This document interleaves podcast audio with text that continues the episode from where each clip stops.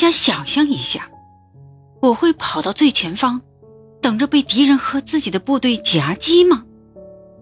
军官是绝对不可能那样做的。在实际战斗中，军官应该在军队的后面，因为是参谋指挥作战。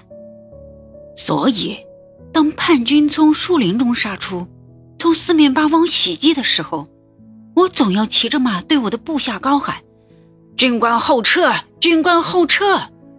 然后每个军官都会退到战斗区后面，而且。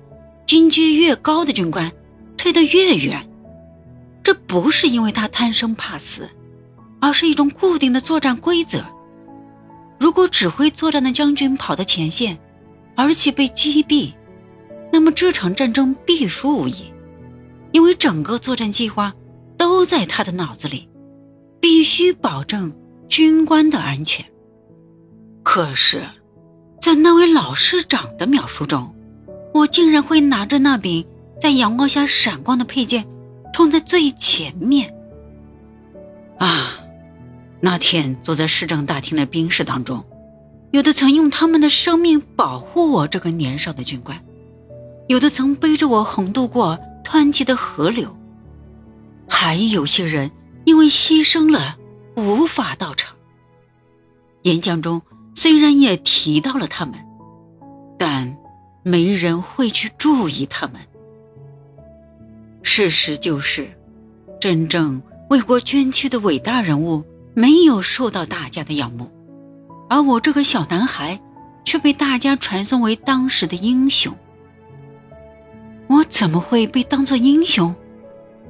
道理很简单，因为那位演讲者掉进了愚蠢的思维中。这个年轻人是军官。其他的人只是小小的兵士。我从这里获得了一个永生难忘的教训：一个人的伟大，不是因为他的某种官衔，而是因为他用默默无闻的平民身份，创造出了伟大的成就。这才是真正的伟大。一个人只要能为大众提供宽敞的街道。安逸的住宅，良好环境的学校，肃穆的教堂，诚挚的训诫，真心的祝福。只要当地人民感谢他，无论他到哪里，他都是人们心目中的伟人。反之，无论他走到哪里，都算不上一位伟人。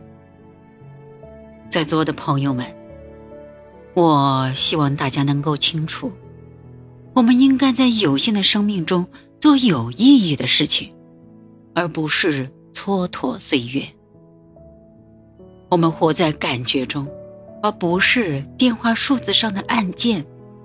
我们活在思想中，并且在正确的目标指引下，用自己脉搏跳动来计算生命的时长。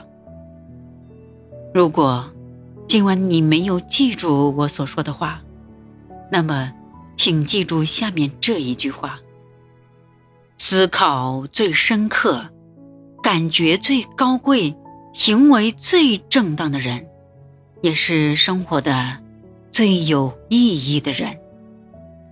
爱你的父亲。